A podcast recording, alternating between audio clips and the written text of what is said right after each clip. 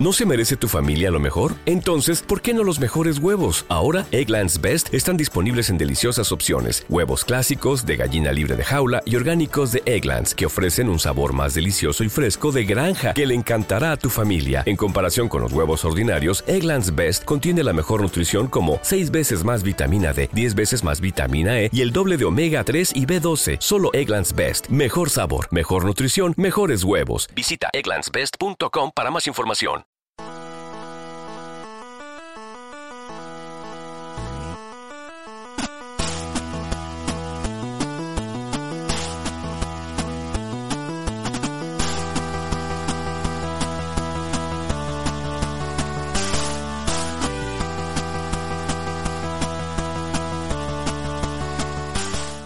Saludos a todos y bienvenidos a un nuevo episodio de Solo, el podcast eh, que aparece pues a tenor de, todo Rock and Roll Podcast y en donde pues hablo eh, solo de varias cosas en las que estén pues, relacionadas con el podcast principal o simplemente pues con, con, con, este espacio ya tenemos suficiente para hablar de ellas.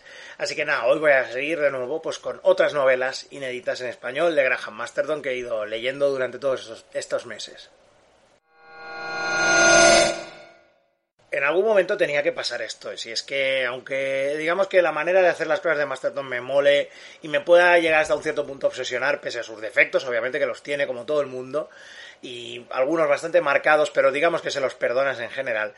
Pues con Black Angel me encontré con una novela que no me gustó bastante. La verdad es que es la peor que he leído de él. Es una novela de 1991 en general, las críticas eh, de sitios especializados en novelas de terror y demás la ponen como una novela satisfactoria y que está bien, pero no está bien. O sea, es una novela que tiene serios problemas y que creo que lastra en el conjunto en general de, de, pues cómo se está desarrollando todo y que digamos que en el momento en que yo estaba dejaba el libro con demasiada frecuencia para irme a hacer otras cosas me di cuenta de que de que simplemente, pues, o, ah, estaba sufriendo una sobresaturación de, de, cosas que había leído este señor, que podría ser, pero luego me di cuenta de que simplemente eh, no me estaba gustando mucho, o sea, que, que, realmente, pues, la historia no me estaba trayendo, el protagonista me la traía bastante al pairo, pero bueno, ya decidí, bueno, va, venga, cábala, porque al menos, pues, así, eh, así puedes hablar con ella, de, de, ella con propiedad, ¿no? En este caso... Pues eh, Black Angel está ambientada de nuevo pues en, en San Francisco, como muchas otras novelas de él. Y aquí pues nos encontramos con lo que mucha gente dice que es el primer capítulo más chungo de la historia de, los que ha escrito Master John. Yo realmente no, yo creo que no, porque el primer capítulo de la pesadilla es, es demencial, aunque este es bastante bruto. Nos encontramos con que hay unos personajes, una familia, a la que pues entra un tipo enmascarado con una especie de máscara negra, pulida, eh, y con un machetazo enorme y el tipo este pues se dedica a pedirles a esta familia que se claven unos a otros en el suelo. Y, y, bueno, pues al final acaban quemando también a los hijos vivos y demás. Realmente es algo muy cruel y muy chungo. Pero creo que es muchísimo más cruel y más chungo lo que pasa en la, en la pesadilla. Pero bueno, eso ya va a gustos o a males gustos, ¿no? En este caso de, cada uno de nosotros. Eh, normalmente se suele decir que, bueno, pues que esta novela mmm, tiene una apertura muy violenta y que luego en general pues es bastante satisfactoria. Yo diría que no, simplemente la apertura sí está muy bien, pero a partir de ahí la novela pega un bajón gordo.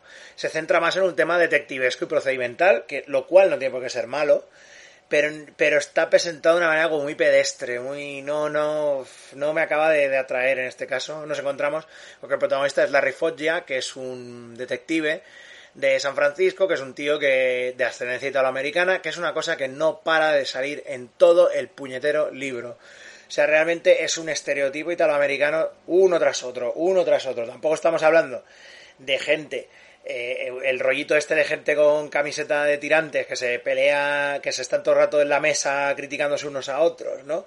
No es un rollo así, no es un rollo tampoco eh, súper estereotípico, pero Masterton se ve como obligado o, le encanta estar metiendo referencias italianas constantemente, tanto a la comida italiana como a la ascendencia del personaje, a la música, a la cultura y demás, pero que son cosas que no aportan absolutamente nada, o sea, lo único que están es eh, sobredimensionando la, el, el, digamos, pues el, la ascendencia cultural del protagonista, pero no, o sea, no aportan absolutamente nada a la trama.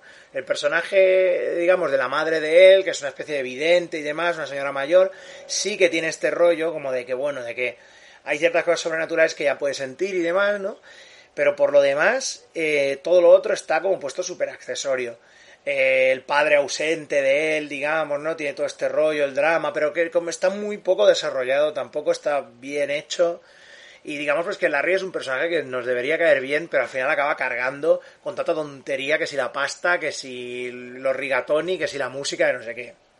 Entonces, eh, ¿qué es lo que está pasando en esta novela? Pues este, este, digamos, este asesino lo que quiere es resucitar a Belial, que es el maestro de las mentiras, es este demonio del Antiguo Testamento. Y entonces, pues como que hay una... O sea, es interesante hasta cierto punto como lo plantea, de que ha existido como una especie de, eh, secta, círculo prosatánico que empezó con todo el tema de la, de la llegada, digamos, de la contracultura a San Francisco, con el tema de los 60 y demás. Está, de hecho, no, es que es una cosa que está bastante bien planteado, el tema este, de que los primeros beatniks y luego los hippies, digamos, pues tuvieran algunas relaciones con estos círculos tan chungos. Eh, ya que pues la libertad sexual y todo esto pues ya sabemos que a veces pues se puede acabar solapando con el tema satanista y demás no eh, eso es como muy de exploitation.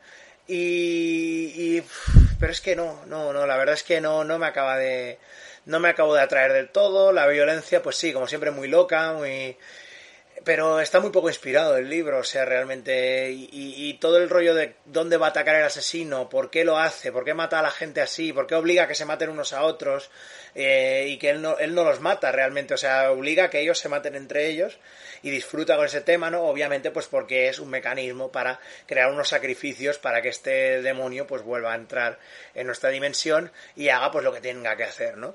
La verdad es que eh, como ya digo, es que no recuerdo mucho más porque realmente esta novela, tal y como entró, me salió por la otra oreja, realmente. Y, la verdad es que no es un libro que recomendara de él. Aunque bueno, como ya digo, lo podéis encontrar. Este de nuevo también es otro de los que han sido reeditados en formato digital y es muy fácil de encontrar. Así que bueno, que si queréis eh, meteros en este, en este mundillo, pues oye, perfecto. Pero como ya os digo, no es ni de lejos lo mejor que ha escrito. Por suerte, pues eh, si vemos los thrillers que no tienen componente sobrenatural de Masterton, la verdad es que hay algunos muy divertidos y muy interesantes.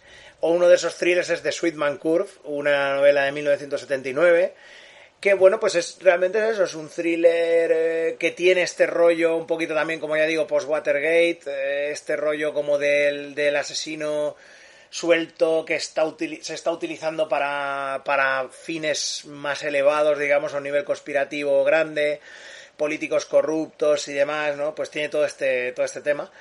De nuevo nos encontramos con una novela ambientada en Los Ángeles eh, y con otro personaje que es un poco amigo de las, de las, de las señoras mayores, como es John Cullen, que es un asistente, paseador de perros en general y, y chico de los recados de Los Ángeles que como suele pasar siempre, pues tiene una novia que está cañón, obviamente, y a partir y unos amigos pues que son más ¿Te está gustando este episodio? Hazte fan desde el botón apoyar del podcast de Nivos. Elige tu aportación y podrás escuchar este y el resto de sus episodios extra. Además, ayudarás a su productor a seguir creando contenido con la misma pasión y dedicación.